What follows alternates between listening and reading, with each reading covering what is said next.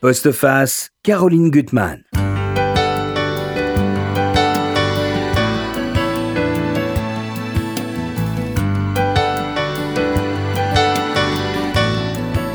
On avance toujours dans la vie comme sur un fil, avec le risque de tomber. Il y a bien sûr des situations plus confortables que d'autres, qui semblent acquises, pérennes, mais tout peut basculer du jour au lendemain. Ce qui compte alors, c'est l'humain qu'on a emmagasiné en soi, l'attention qu'on porte à l'autre, à ses fêlures, et qui résonne parfois avec les nôtres. C'est la grande leçon du très beau roman de mon invité, Mohamed Aïssaoui. Mohamed, je suis très heureuse de vous recevoir. Vous publiez Les Funambules. C'est vrai que je n'avais pas le bandeau qui est très beau chez Gallimard. Euh, c'est vraiment un livre, je trouve, à la fois bouleversant et très courageux, parce que vous sculptez toutes les misères de nos vies. Euh, les misères sociales, mais aussi les misères psychologiques et de nos êtres. Alors, je vais faire un résumé très rapide du, thème de votre livre. C'est l'histoire d'un petit garçon qui s'appelle Kateb, qui va grandir et qui va arriver avec sa, maman euh, à l'âge de 9 ans en France. Euh, et au fond, il va avoir en lui l'amour des mots, ce qui va lui permettre de devenir écrivain, mais écrivain pour les autres, écrivain pour les pauvres, ceux qui n'ont pas de mots. Et dans cette exploration du monde des cabossés où vous allez très loin, hein, des déclassés, il va mener sa, propre quête, la quête d'un amour perdu. Et ce que j'aime beaucoup dans votre roman, on va y revenir, c'est sa construction, parce qu'elle est très subtile. Il va, ce Kateb va se dévoiler peu à peu, euh, au, fur et à mesure de ses rencontres avec les autres. Euh, c'est un livre fait de souvenirs, de flashbacks, et ça rend les choses encore, je trouve, plus fortes. Alors, nos auditeurs doivent probablement vous connaître pour d'autres livres hein, que vous avez mm. publiés. Vous êtes d'ailleurs venu. Je suis déjà venu ici et je vous remercie. Ouais, L'esclave Fursi, l'affaire de l'esclave Fursi, j'ai beaucoup aimé, L'étoile jaune et le croissant, et, et d'autres. Mais c'est vrai que déjà ces livres sont habités par l'idée qu'il y a une réparation, qu'il y a une justice à, faire. Que dans la vie, il ne faut pas laisser les choses sans les dire. Ça, je trouve ça très, très important. Puis par ailleurs, vous, vous écrivez des très beaux papiers au Figaro, euh, littéraires. C'est gentil. Et avec beaucoup de générosité dans, dans ce que vous écrivez toujours. Alors, moi, je voudrais d'abord qu'on parle de Kateb. Oui. Euh, qui n'a rien de, quelqu'un de. Il n'est pas du tout revanchard. Du tout, du tout, du tout. Euh, il vient d'un pays dont vous ne donnez pas le nom. C'est vrai. Hein, c'est euh, un, moment d'enfance où il a été heureux, même s'il avait un père absent, mais une mère très aimante, oui. mais une enfance de misère. Oui, c'est vrai, mais il reprend un peu les mots de Manon Sources quand elle euh, se souvient de son père euh, perdu. Euh, Kateb se souvient des jours heureux de sa misère. Mhm. Parce que c'est la magie de l'enfance, en fait. Quand on est un petit garçon de 6 ans, 8 ans, 9 ans,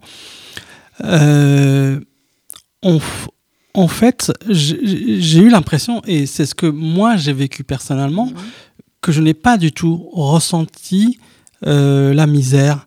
Euh, trouver à manger était un jeu. Euh, j'avais des, des, amis. on allait se baigner dans la rivière. il, a, l'arbre et la rivière. Oui, voilà. On, dormait à l'ombre des arbres. On jouait comme des fous.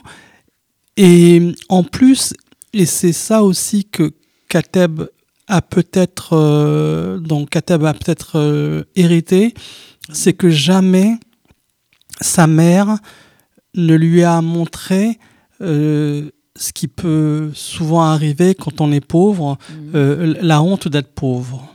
Mmh. Euh, d'ailleurs, Albert Camus, que je, que je vénère, disait J'avais honte et honte d'avoir honte. Euh, quand il se souvient de, son enfance euh, misérable. Là, lui dit à maman que son royaume, c'était finalement les cailloux et la poussière. C'est un royaume parce qu'il sait en faire quelque chose. Bien sûr. Et, quand on est un gamin, euh, on est plein d'inventions, on est plein de, de, de rêves, et on n'est pas encore dans le monde des adultes.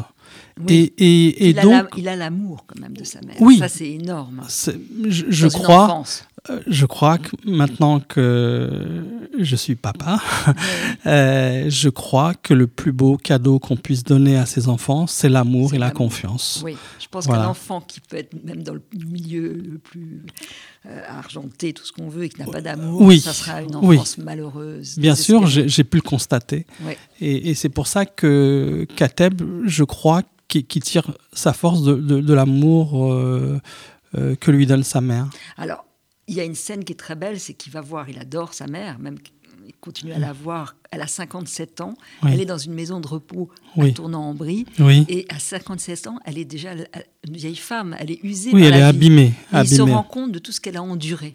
Il s'en était pas rendu compte, Oui, enfant. bien sûr, enfant, on se rend compte de rien, surtout pas Mhm. euh, des chagrins et, et des problèmes euh, des parents. Et en l'occurrence, là, une mère seule qui fait tout pour, euh, pour essayer de tenir une vie à peu près décente. C'est ce qui m'a bouleversé quand, quand je quand, quand j'ai écrit et que j'ai rencontré beaucoup de, gens, à la, à la fois des bénévoles et des gens démunis, ils- le Graal, pour eux, c'était Mm. avoir une existence à peu près normale. Oui, être comme les autres, vivre Être comme, les autres. Euh, Ouais. Et vivre comme les autres, c'est-à-dire euh, avoir un, un travail à peu près, euh, Oui. manger à peu près, euh, une Elle, maison. voilà. soit dans un bureau. Voilà. Ça, c'est elle est merveilleuse. Elle Oui, oui. c'est un bureau. Qu'il ait un diplôme, peu importe Et- du et- moment et- que ce diplôme. Elle est très drôle parce qu'elle Ouais. sait qu'il y a le regard des autres qui peut être très médisant. Et à un moment, elle veut lui donner des, des gourmandises. Elle n'en a pas souvent. Et elle va lui dire Tu sors, tu vas les manger dehors. Oui. Et il comprend pas. Pourquoi Mais il comprend pas parce que euh, d'habitude elle prône toujours la discrétion et, et là elle lui demande d'aller manger euh, devant les autres bah, pour pour montrer qu'on n'a pas faim. C'était lui dire voilà pour prouver Ouais. aux autres qu'on n'a pas faim, qu'on a voilà. se tient. Voilà. Elle, elle se tient. Voilà. Et, et vous parlez de leur relation qui est magnifique parce que vous dites que c'est un soutien indéfectible sans mots. Oui. Parce qu'elle ne sait ni lire ni écrire. Oui. Beaucoup de mal au fond en France parce Mhm. que dans un supermarché, elle est complètement perdue. Elle ne Mhm. connaît pas. Donc il est là comme euh, son Oui. aide. euh, Euh, C'est un point qui m'a fasciné que j'ai vu sur, chez d'autres hein, les personnes qui illettrées hein, qui Mhm. qui ne peuvent ni lire ni, ni écrire. Euh, j'ai constaté la chose suivante. Moi qui, qui suis euh, journaliste littéraire, qui, qui Ouais. écrit des livres, donc qui est un homme de, de, de mots Oui, et d'écriture oui, et, ben, et, de, et de langage, je me suis rendu compte que dans la relation euh, avec ma mère, en l'occurrence, et Mhm. je veux dire, je ne cache Ouais. pas que c'est C'est la mienne voilà, aussi. la, c'est la vôtre, mais elle est Voilà. merveilleuse. hein, Et, voilà. et bien, et bien euh, il peut y avoir de l'amour sans langage. Sans langage, ça passe autrement. Ça elle passe elle a autrement. toujours la même formule je t'aime, mon Je, fils. je t'aime mon fils ou voilà, oui, Et ouais, ça, il est, il est bouleversé quand il entend ça. Quand elle bah, il dit ça. chavire, il chavire quand Ouais. il euh, parce que cette femme qui n'a pas de mots, elle, elle sait dire les plus beaux mots euh, Les plus beaux mots. sur terre. Ouais. je, vais lire un extrait de Oui. votre texte. Je ne vais pas le lire d'ailleurs complètement, je vais Mm. lire des bouts. J'avais 12 ans. Je découvrais une langue qui n'était pas la mienne, une langue étrangère. Alors, j'ai oublié de dire que le docteur qui soigne sa mère dans cette maison de repos Mm. euh, s'appelle le docteur Rieux. Un petit clin d'œil à Camus, à. Camus et, et à la peste. Ouais. Hein. Je commençais à m'y sentir à l'aise, à l'aimer, à en jouer. Je lisais Aragon, Éluard, Bernardin de Saint-Pierre, Camus, Breton, Steinbeck, Maupassant. Je ne comprenais pas tout, loin de là, mais j'étais subjuguée. Nadia, Nadja, était une grande sœur paumée. Je cherchais l'étranger, comme moi, dont il est question dans les pages de Camus, et je n'arrivais pas à le trouver. Mais en Camus, j'ai trouvé un père qui me parlait et me comprenait et qui me tient toujours compagnie. Je saute quelques passages. Il fallait que je ressente physiquement les mots. Un professeur m'avait offert le petit Larousse, et c'était mon fidèle, fidèle compagnon. Je relisais les livres un nombre considérable de fois. Cela m'arrive encore aujourd'hui. Par désir de mieux saisir leur mystère, de m'y confronter, de retrouver chaque fois quelque chose qui m'avait échappé, de m'en faire des amis, mais aussi, bah, il faut bien l'avouer, pour de simples raisons économiques. L'école était une terre de tous les possibles. J'étais un mort de faim de connaissances. Je n'ai pas loupé une seule demi-journée scolaire de toute ma vie. On a beau lui cracher dessus à cette vieille école républicaine, la dénigrer, la charger de tous les maux. Je dis que c'est elle qui m'a sauvé. Ça prend tellement d'importance aujourd'hui, Ouais, cette ouais, école. ouais. Et comment, comment il va se sauver par les mots. Hein. Mmh. ça, ça, m'émeut. Euh, alors que c'est moi qui l'ai écrit, mais, mais, à travers votre voix, euh, vous, voilà, vous sublimez euh, les mots et, et, et, du coup, surtout avec ce qui se passe en ce moment, euh, j'avais aussi, c'est aussi le livre de la gratitude, c'est-à-dire de dire merci aux bénévoles, on, en reviendra avec le, toutes les associations qui travaillent, etc. Et puis merci à l'école républicaine, euh, avec les professeurs, on voit aujourd'hui ce qui se passe. Euh, moi, j'ai encore, euh, je garde encore le contact avec mon maître de CM1 euh, que j'ai eu la semaine dernière. Euh, donc, euh, et, et, personnellement, effectivement, je n'ai pas loupé une seule heure d'école. Ça, c'est formidable. C'est vrai qu'on a là aussi, il y a une question de chance quand on tombe sur des professeurs qui vont oui, être les initiateurs de votre vie. Hein. Oui, oui, oui. moi, j'en ai eu deux, trois aussi. Ben oui, on en a tous. Je pense ah, qu'on peut, on peut interroger n'importe qui. Euh, il y a toujours un moment de, ça peut être au lycée, ça peut être à l'école primaire, un moment on rencontre quelqu'un qui vous donne des clés pour, euh, pour s'ouvrir au monde, pour mieux mhm. connaître, ou, ou, même pour apprendre un métier. Je veux dire, c'est fantastique. Et je défie quiconque de trouver un autre endroit que l'école, de manière générale, mhm. qui, qui permette euh, une éducation, euh, qui permette d'apprendre l'esprit critique. Oui, tellement important. voilà. Et, euh, voilà, évidemment, il y a le sport, la, le, la musique, etc. Mais ce sont des choses exceptionnelles. Mhm. Il faut être un sportif euh, de haut niveau ou un musicien exceptionnel. Mais d'une manière générale, c'est l'école. Oui. Alors il y a la réaction de sa mère qui va être merveilleuse une fois qu'il aura son diplôme. Euh, la scène, je la laisse à, nos éditeurs la découvrir. Oui. organiser une fête avec des gourmandises avec ses copines. elle a oui. son fils, enfin, au moins elle a la certitude qu'il sera dans un bureau. Oui, oui parce qu'il a, a réussi à l'amener là où elle voilà, là où elle pensait que c'était le mieux. Oui oui voilà. Elle a quand même ça réussi ça. Oui, oui, même si elle connaît pas les noms des diplômes mais ça n'a aucune importance. Oui oui, oui c'est vrai. Et là dans le livre et c'est ça votre force romanesque, c'est qu'on va il va y avoir deux quêtes en parallèle. C'est que euh, ce garçon bon euh, l'écriture euh, il sait qu'il veut écrire, il ne sait pas exactement ce qu'il veut faire de sa vie complète, mhm. et il va tomber sur un personnage, je ne sais pas s'il existe, enfin vous me direz, oui, si vous voulez, hein. ce Jean-Patrick Spack, oui. qui va lui donner une mission, c'est-à-dire d'écrire pour les plus démunis de prêter sa plume pour des gens euh, qui sont euh, précaires dans la misère Il n'existe pas, mais euh, c'est un ensemble de... bah, je veux dire, je, pense à des gens comme Boris Cyrulnik, mhm. à Christophe André, des, gens que j'aime mhm. beaucoup, qui font un bien fou, mais il n'existe pas. Je pense aussi à Oliver Sacks, qui est malheureusement mort il n'y a pas si longtemps.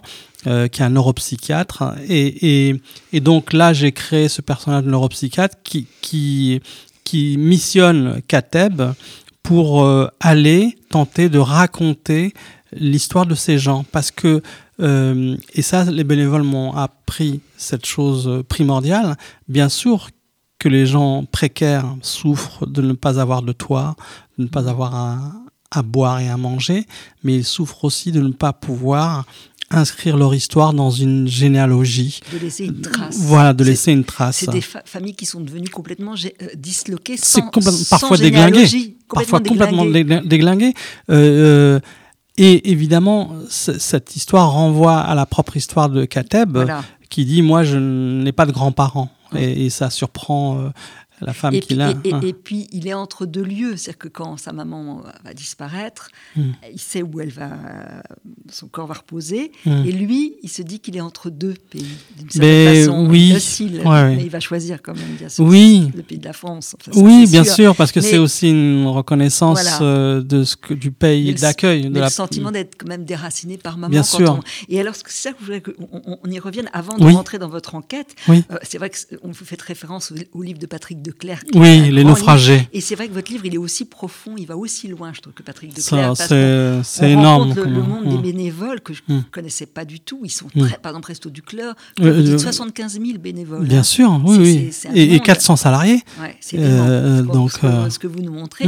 Mais voilà, le narrateur, il a, il a, donc subi l'exil de son pays, Mhm. mais il a un double exil, parce qu'il vit maintenant à Paris, dans Oui. le 9e, et ça, vous parlez très très bien de, de- de Paris, Ouais. alors sous le signe de, Breton et de Nadja. Oui, que j'aime beaucoup. Voilà. ouais. Mais il y a aussi une autre Nadia, qui était euh, un amour de jeunesse. Oui, ouais. euh, avec, elle, avec laquelle il avait, été, il avait fait son BAFA, enfin, ils avaient Mhm. fait beaucoup de choses ensemble. Euh, et, et puis finalement, il a quitté la cité, Mhm. euh, il a quitté ses copains finalement pour Oui. aller à Paris faire ses études, et il a l'impression d'un double exil et, et un peu d'une trahison. Oui. Et ça, c'est terrible, ce sentiment-là. c'est terrible et je pense qu'on n'a pas souvent parlé de ce sentiment-là. Et d'ailleurs, j'ai, en rencontrant des lecteurs, euh, euh, j'ai remarqué que ce sentiment existait par ailleurs. C'est-à-dire que quand on change de milieu, quand on Mhm. quitte son milieu, il y a, euh, alors il y a un sentiment de culpabilité, Oui. et puis, euh, on vous renvoie aussi un sentiment de trahison, comme c'est le cas de Kateb qui a quitté la cité pour vivre dans le beau monde, comme disent Oui. euh, les autres, à Paris, tu as un appartement à Paris, etc. Et on le lui reproche presque. Et c'est c'est intéressant, c'est un sentiment qu'on n'a pas, dont on n'a pas souvent parlé. Et par exemple, euh, il y a des lecteurs qui m'ont dit que c'est exactement la même chose dans le milieu rural. Quand on quitte euh, le, le- la vie de paysan pour une Ouais. vie euh, citadine, On- on eh est un ben, on, on est, on est considéré comme, euh, alors toute proportion gardée, euh, euh, comme avoir commis une trahison parce qu'on a quitté son milieu. Il y a un beau personnage dans le livre, c'est Leila, Oui. une drôle de, de, de fille. Elle, Oui. on la voit, on est on- très belle, avec les yeux charbonneux. On imagine Oui. très bien. la- euh, et, en même temps, elle a la colère en elle. Oui. Euh, en même temps, elle aime les livres. Elle est assez étonnante. Oui, hein. Et elle a connu euh, Nadia. Oui, et elle sait ce que fait Nadia aujourd'hui. Oui, Et, et, et, et elle, et elle, elle l'ac- elle l'accuse de trahison. Elle dit Nadia, elle, elle est restée avec nous. Oui. Elle aide les élèves les plus défavorisés. Elle, elle nous a pas abandonnés. Oui. Et ça, c'est terrible pour, pour lui, pour Kateb. Ben, c'est terrible, mais, mais, mais Leïla, euh, elle symbolise euh, effectivement cette personne, ce- cette, en l'occurrence euh, une femme, Oui. qui veut à tout prix rester ancrée dans ce qu'elle connaît de mieux, c'est la cité. Mhm. Et c'est-à-dire, ça aussi, c'est un sentiment dont on n'a pas beaucoup parlé, c'est-à-dire qu'on peut, euh, on peut euh, ne pas vouloir quitter un inconfort, Oui, euh, quelque chose de, de difficile parce que c'est le seul pays qu'on connaisse. oui. Euh, Comme le toit, d'ailleurs, il y a des, oui. des- des exemples que vous citez, de, de- par exemple cette femme qui est dans un appartement où il n'y a plus ni eau ni électricité, plus Oui, rien, euh, elle ne veut pas partir. Non, parce qu'il y a, il y, a, il y, a, il y a sa mère et sa grand-mère. Ouais. C'est, elles forment un noyau, Mm. donc c'est la famille. C'est-à-dire, Mm. c'est le, elles connaissent pas le. Mm. Il n'y a pas d'hommes, il n'y a pas de grands-parents, etc. Et c'est, un inconfort total. hein. C'est la précarité, l'insalubrité, Oui. etc. Mais c'est le seul pays qu'elles connaissent. Et elles veulent rester. Et, et pour euh, en revenir à quelqu'un comme Leila, euh, lui, Kateb, il considère finalement que euh, pour s'en sortir, il fallait fuir, il fallait Oui. quitter la cité. Oui. Euh, Leila, c'est pas ce qu'elle pense. Elle pense qu'il faut rester comme, comme on forme un corps. Et donc, elle, elle, elle traite euh, Kateb de, de traître, Mm. alors que Nadia, l'amour de jeunesse, elle est Mais restée. Elle va s'apaiser quand même. Il va la revoir une Oui, oui, fois, bien sûr, là, il- par les mots, par par, les mots, par le Hmm. livre qu'elle va, il va lui donner. par la poésie aussi. ouais. Alors lui, il a besoin, et c'est ça, d'ailleurs, on y reviendra, de, de- de- de- il a des repères dans Paris. Enfin, il est obligé de, s'ancrer. Alors, il a un petit deux pièces. De créer un territoire. De créer un territoire. Ouais. Et, et ça, vous en parlez très très bien, le petit café où il voit Hmm. celui qu'il appelle le philosophe, Oui. une espèce de, de type paumé complètement, Oui. qui parle de Rousseau. Il a Ouais. même un groupe, un petit groupe autour de lui. Oui. On ne sait pas où il habite. C'est aussi un Oui, il habite euh, Enfin, euh, il oui, dans une cave. voilà. Ouais, ouais. Mais bon, euh, voilà, il, est- il est toléré dans l'immeuble. C'est un très beau personnage aussi. Et là. alors, il, il n'existe pas, mais euh, j'ai rencontré quelqu'un qui était démuni, qui habitait d'ailleurs dans, dans notre immeuble, de- de- dans une où cave. on, ouais. on- on lui laissait la, la cave. cave. euh, Et puis en contrepartie, euh, parce qu'il voulait absolument euh, payer euh, ce, ce- ce qu'on lui laissait, euh, donc il se chargeait de quand il y avait des fuites d'eau, etc. Mhm. Et le philosophe, parce que voilà, Rou- Rousseau parle aussi du sentiment de l'existence, Oui. comment on tient. Et moi, il y a Jules Supervielle que je mets en exergue, qui prononce cette phrase si nul je tremble au bout d'un fil. Si nul ne pense à moi, je cesse d'exister. Voilà, c'est ouais. ce lien on entre la, avec là. les autres. On hein. existe avec les autres. Mm. Alors, il y a une scène qui est très belle, euh, qui se passe à la gare de l'Est, parce qu'il y a des passages qui sont en italique, c'est les souvenirs qui, qui, Oui. a- qui affluent. Enfin, C'est des bribes de souvenirs, bribes de effectivement. parce qu'on a des bribes de, de sa Mm. personnalité qui vont, Mm. qui, vont, qui vont venir. Et c'est une scène qui est terrible, je trouve, qui peut arriver d'ailleurs à n'importe qui. Il- il- J'aimerais vous la rencontrer. Il, se promène gare de, euh, gare de l'Est, et puis il va entendre une voix. Mm. euh, il va se Un mendiant. retourner. C'est Mm. voilà, c'est un clochard. Ouais, un Cette mendiant. voix, elle- est familière. Ben oui, il entend une voix qu'il reconnaît parce qu'elle a les caractéristiques euh, d'un de ses amis d'enfance. Mhm. Euh, donc du primaire. voilà, qui, qui euh, avec lequel il a vécu dans la cité. Il, il entend donc euh, est-ce que vous auriez un euro, un ticket restaurant, etc.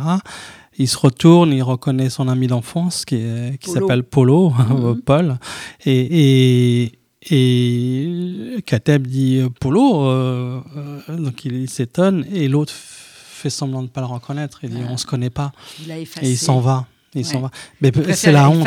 la honte. Mais, mais oui, c'est cette expression de la, de la honte que, pour laquelle, par exemple, Kateb ne comprend pas qu'on puisse avoir honte d'être pauvre. Ouais. Ça, il, Il- le dit tout de suite. Il hein. le dit tout de suite. Il avait une maison sans toit. Oui, On oui. ça quand il était dans Oui, le oui, voilà. C'était une maison sans toit. Oui, oui, Euh, mais, mais il, il n'avait pas honte de, de- de- et il n'a pas honte de, de son passé pauvre. Or, quand il rencontre des gens euh, qui, qui, a- qui sont euh, qu'il a connus, Mhm. ils lui disent mais tu ne peux pas nous comprendre, tu ne peux plus nous comprendre.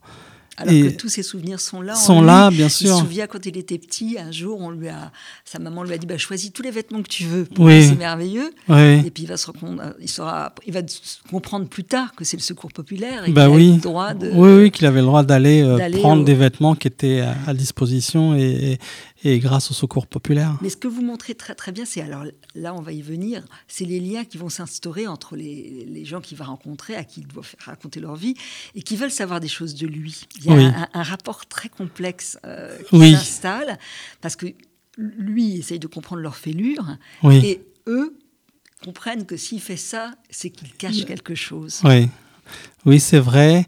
Euh, c'est quelque chose que, en fait, de par mon métier de journaliste, Mhm.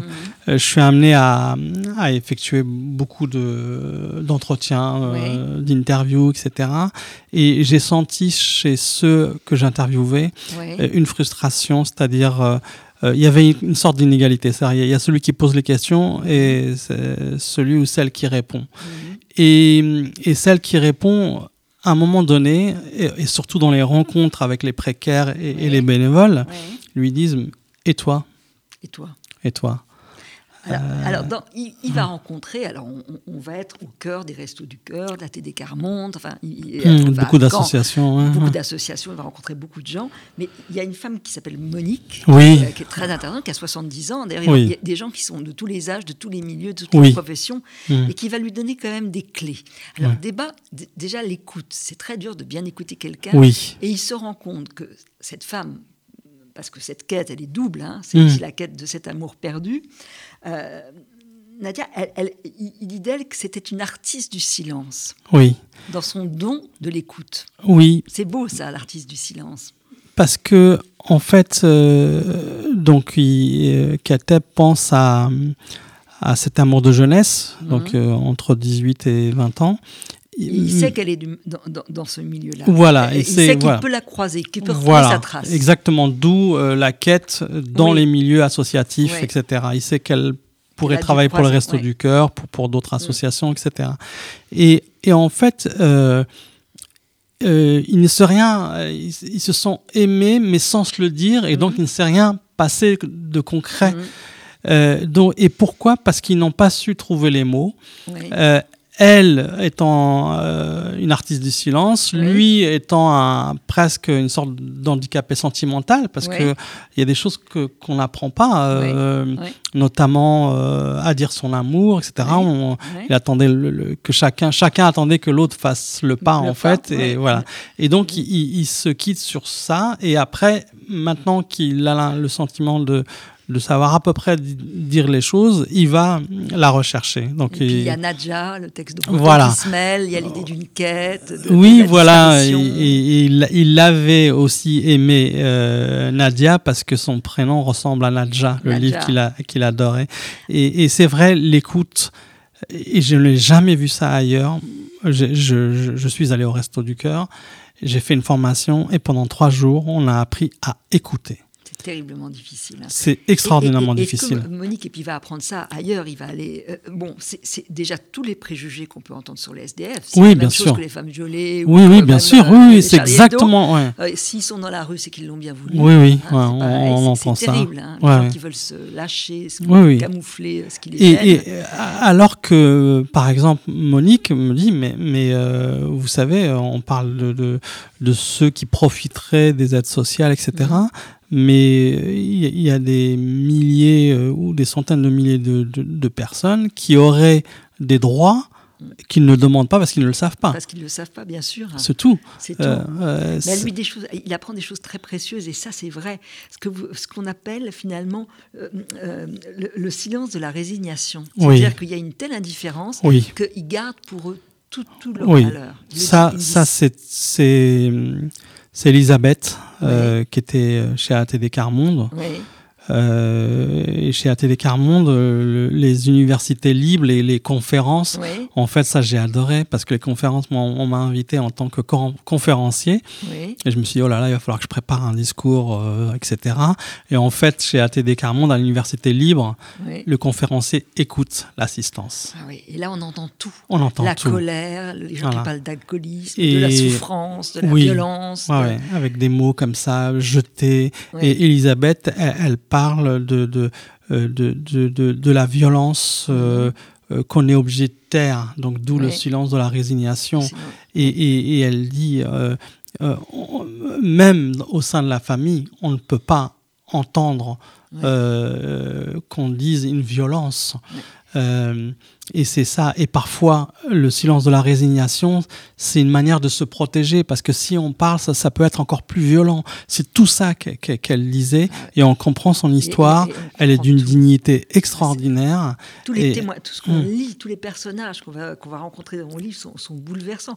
Il y a aussi cette histoire, est-ce qu'il faut s'attacher au, au Oui. SDF qu'on veut protéger Oui. ou pas, jusqu'où on peut aller? Il y a une Ouais. histoire assez terrible, c'est, je sais plus comment il s'appelle. C'est Annick euh, et qui, qui rencontre Mustapha. Mustapha. Voilà. Et, et- et il lui demande deux choses, il lui demande de l'héberger, elle se dit qu'elle peut pas. Elle peut pas parce que c'est c'est c'est aussi ça qui est, qui est euh, que j'ai appris euh, et qui est fondamental quand on est bénévole. Euh, il, il faut euh, essayer de moins de mettre le moins d'affect possible. Or, c'est difficile quand on rencontre quelqu'un. quand on veut aider, quand on veut. Bien oui. sûr. Et, et donc, euh, Annick, en l'occurrence, euh, c'est une histoire qu'elle m'a racontée et Annick existe. Euh, elle a, elle, elle rencontre un, un Mustapha qui, est- elle dit, c'est une petite vie de rien du tout. Mhm. Euh, il passe ses jours en, en prison, euh, il sortait, en- etc. Il lui demande euh, de l'héberger. Elle refuse parce que c'est la règle. Il faut, Oui. il faut tenir la règle, sinon Oui. c'est pas possible.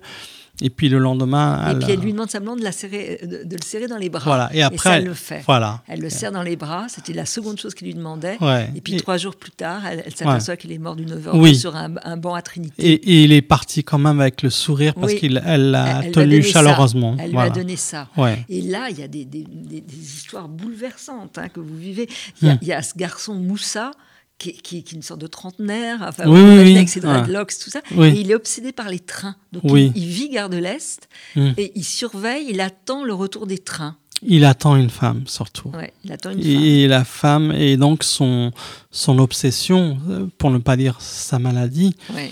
euh, c'est il, il attend tous les derniers trains euh, qui arrivent euh, à la gare de l'Est. Donc certains viennent d'Allemagne, d'autres euh, Nancy, etc. Il finit par les connaître par cœur, etc. Et il attend, il attend.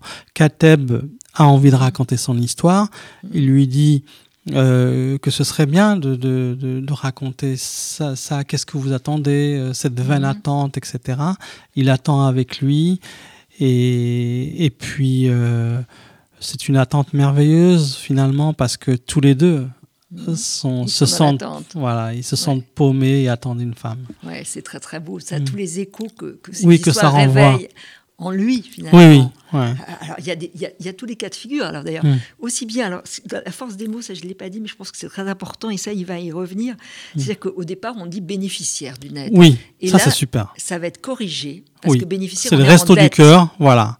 Les restos du cœur, très vite, euh, je crois que 5-6 ans après leur création, Mhm. donc on- euh, ceux qui venaient euh, euh, chercher à manger, etc., on les appelait les bénéficiaires, ils ont décidé Mhm. de changer le mode de, de relation avec Oui. les plus démunis et donc de les appeler les personnes accueillies. Ouais, c'est Voilà. très important. Ça change tout. Ça change tout. Mal nommer les choses. on- Voilà. On, on voit que d'ailleurs, dans les bénévoles, il y a d'anciens. euh, oui, personnes qui étaient, qui étaient, en préca- euh, qui y, a- il y a un personnage aussi qui m'a beaucoup marqué, c'est- Max, qui Oui. est un bénévole qui vient Oui. de Marseille, qui est une sorte de rock. Alors, a- chacun vient avec ses compétences. hein. Il y en a certaines qui s'occupent de la gestion, d'autres qui s'occupent euh, de l'éducation, de la logistique, de la etc. logistique. Et lui, c'est presque presque un surhomme là, avec toutes ses failles. Mhm. Euh, il, a, il est très malade, il a une maladie du rein, Oui, oui, il va se faire greffer un rein, oui. il va continuer ses activités. Comme un surhomme, croyant qu'il n'est plus malade. Et puis, Ouais. bon, bah, Il tombe un peu. Ouais. réopéré. Et là, euh, seconde grève du, du rein. Mhm. Et il est là, toujours au cœur de, de- de la bataille. C'est Oui, Max symbolise ces bénévoles qui sont aussi comme des chefs d'entreprise parce qu'on voit, et notamment les, les Restos du Cœur par exemple, mais ATD Carmonde aussi, euh, les Mhm. Petits Frères des Pauvres, ce sont des belles machines. hein. Ouais, ouais. Ce sont vraiment des très belles machines qui ont euh, euh, une procédure, etc. Mhm. Tout pour, pour aider le plus efficacement possible. ATD Carmonde considère que la bataille contre la précarité est une guerre. D'ailleurs, ils s'appellent les militants. Euh, ceux beau, qui ça. sont avec eux sont des sympathisants. Euh, Il y a des volontaires. Ouais. C'est extraordinaire, même dans la terminologie. Et oui, moi, je suis resté très longtemps avec ces, ces associations et j'ai vu que c'est des entreprises extraordinaires. Extraordinaire. Alors, ce que vous montrez aussi par rapport à la bourgeoisie, entre guillemets, il y a parfois des, des- des- des femmes d'un grand milieu qui sont un peu dépressives, alors Mm. elles se disent qu'elles vont faire un petit tour Mm. pour être bénévoles. Pour Et- se sentir mieux. se sentir mieux. Et ça, ça peut pas coller. Non, c'est pour Euh. ça qu'au Resto du Cœur, par exemple, euh, il y a une demi-journée de formation au début Oui. et après une autre euh, journée pour bien comprendre, le- vous venez aider, euh, quelles sont vos motivations. Oui. Si c'est pour... On ne vient pas au Resto du Cœur parce qu'on va pas bien. Non. Voilà, on vient au Resto du Cœur parce que on se sent en capacité d'apporter une compétence. Donc ça peut être euh, euh, l'apprentissage euh, de la lecture, ça peut être euh, euh, un juriste qui sait, euh, par exemple, bien rechercher dans les droits, ça peut être un spécialiste de l'administratif, etc. Donc, euh, euh, et, ça, très vite, les malentendus euh, sont aplanis parce que si on vient juste parce que et parfois, j'ai- entendu des psys conseiller ça. C'est fou. Dire, bah, vous n'allez pas bien, allez voir la petite misère du monde et vous verrez, vous irez beaucoup mieux. C'est comme il y a un témoignage d'une femme que j'ai trouvé très émouvante, euh, une femme très catholique, mariée, cinq enfants, euh, Mm. construit toute sa vie sur ce mariage, sur l'éducation de ses enfants, et, et- et- et elle vient un petit peu en, se- en se cachant, Oui, parce que du jour au lendemain, son mari là, est parti, oui avec euh, sa secrétaire. avec sa secrétaire, et qu'elle n'a plus aucun moyen. Plus aucun moyen, donc plus- elle, se ca- elle le Donc, donc cache. elle le cache. Et Ouais. là, d'arriver à, à- à trouver un lien avec elle, c'est très difficile. Oui. Comment la parole peut naître c'est- c'est- Oui, oui, oui. comment on Surtout qu'elle, à- pour le coup, elle sait, elle sait bien écrire. euh, Oui. euh, Elle voulait d'ailleurs, elle elle, avait, voulait. elle, elle avait Mais travaillé, elle a fait des, des belles études, elle a tout Mm. abandonné pour ma- pour Mais c'est- symbolique de ce qui arrive, Oui. euh, et, et malheureusement plus, plus, le plus souvent à, des- à- à des femmes. Euh, C'est-à-dire qu'elles mettent de côté le- leur euh, désir, Mm. euh, euh, pour... euh, c'est presque une forme de sacrifice, il ne faut, Mhm. faut pas trouver d'autres mots, hein, c'est ça. Et, et puis, euh, je l'ai constaté, euh, à 50 ans, euh, ou vers les 50 ans, le, le mari euh, s'en va, la laisse, et là, ne et là elle se cache. Alors toute cette quête qui est passionnante, hein, ça faut vraiment la découvrir, elle est interrompue par la propre quête euh, de, de- de notre personnage. Oui. Et puis de ses copains, il y en a un que j'adore, c'est- Business. Moi aussi, je l'adore. Ah, il est drôle. Alors, parce qu'il dit, oh, bah, tout est simple dans la vie. Il lui dit, écoute, arrête de te faire du mouron, ça Voilà. suffit. La vie est la des c'est simple. Je suis ton plan. Mm. Et il raconte des histoires juives, Oui. dont certaines sont très drôles. Moi, j'ai adoré celle qui est sur une île. Euh, les juifs dans une île déserte. Vivre dans une île déserte. sur- Ça, ça- sur ça va plaire, ça. Elle, elle Ah. Tellement drôle, cette histoire. Je, euh, je regarde à Daniel, mais Oui. j'allais vite. hein. Euh, bon, alors, euh, c'est la seule personne, il est très mal élevé. Il dit jamais bonjour, est-ce que je te dérange? C'est pas grave. Sans aucune phrase de transition, il me lance. Tu la connais, celle du juif sur une île déserte? Je n'ai pas le temps de lui dire oui, bien sûr, je la connais, qu'il enchaîne. Un bateau débarque sur une île déserte. On retrouve un seul survivant, un juif séfa- séfarade. Il est amaigri, mais paraît en forme. Le plus surprenant est que sur cette toute petite île, deux synagogues ont été construites. Le capitaine du bateau s'en étonne et demande aux juifs pourquoi il a bâti ces deux synagogues alors qu'il est tout seul. Le séfarade lui répond Parce qu'il y a celle où je me rends et celle où je ne mettrai jamais les pieds. Elle est quand même très drôle. Moi, elle hein. fait toujours rire. Elle fait toujours drôle. Et Business se marre tout seul parce qu'il Euh, raconte toujours les mêmes Oui, il blagues. raconte les blagues, les explique, il les répète. euh. Et, et c'est lui d'ailleurs qui va quand même guider son ami vers, le, vers là où il faut. hein. Il Oui, a- oui, a- oui, mine de rien, mine, Mine de rien. Ouais. Alors là, il va changer de quartier. Il y a Oui, une scène très très drôle au Café Flore que moi j'ai oui, beaucoup aimé. ouais, ouais. Parce que lui, il est persuadé que c'est là où on fait sa carrière Oui, oui, littéraire. on n'est pas écrivain si on va pas au Café Flore. Elle, elle- elle est très belle, cette, euh, cette partie. Et je voudrais lire Oui. un- un- encore un passage, parce que j'ai beaucoup, beaucoup aimé. On va vous, C'est gentil, merci de On- le lire. on, vraiment. on- on- on verra, le- le- nos, nos auditeurs verront la fin, mais euh, dans la poésie des lieux d'ailleurs que j'ai envie de découvrir, vous parlez de ce jardin Villemain qui possède trois sorties. Il a, il a- il a Mm. réalisé, euh, notre narrateur a compris quelque chose. Je prends celle qui donne sur l'avenue de Verdun pour me rapprocher un peu de la gare de l'Est. Marcher m'apaise un peu. Je vais dans un endroit tranquille, un café que je connais, le Délit, chez Dany, rue des Deux Gares, une allée qui fait la jonction entre la gare de l'Est et la gare du Nord. Ce bar-restaurant reste ouvert jusqu'à 2 heures du matin. C'est là que j'ai emmené Moussa. En espérant voir Nadia, j'avais pris mon exemplaire de Nadja. J'ai du mal à assumer mon côté superstitieux. J'ai toujours des petits gris-gris avec moi quand je désire que quelque chose m'arrive. J'ai mis le trèfle à quatre feuilles du jardin dans mon cahier. J'ai un noyau d'abricot dans mon sac. Je touche un arbre avec ma main de gauche. Je suis un peu comme ça. Et il avance. Et il avance toujours en pensant à, à- à- à- à Nadia et à Nadja. Et là, il y a une phrase qui est quand même très très importante. J'ai ouvert le récit que je n'avais pas relu depuis trois ou quatre années. J'avais oublié ces mots de Nadja s'adressant à André Breton. Prends garde, tout s'affaiblit, tout disparaît. De nous, il faut que quelque chose reste. Ouais. C'est ça la quête du livre, c'est la trace. Ouais, il faut que C'est garder la reste. trace. Ouais, Ne pas que les choses ne soient pas effacées, Oui. oubliées. Et c'est des gens qui sont finalement dans qui l'effacement. flottent, qui flottent le plus souvent, qui n'ont pas de famille, des familles déglinguées, disloquées. Euh, Plus personne pour se souvenir. Oui, oui, ouais, certains euh, disent que, totale. que sa vie c'est un dossier, par Ouais. exemple. Voilà, c'est un dossier à la DAS et c'est tout. Ouais, c'est Ah, terrible. Et ça, c'est rendre les mots, ça c'est magnifique.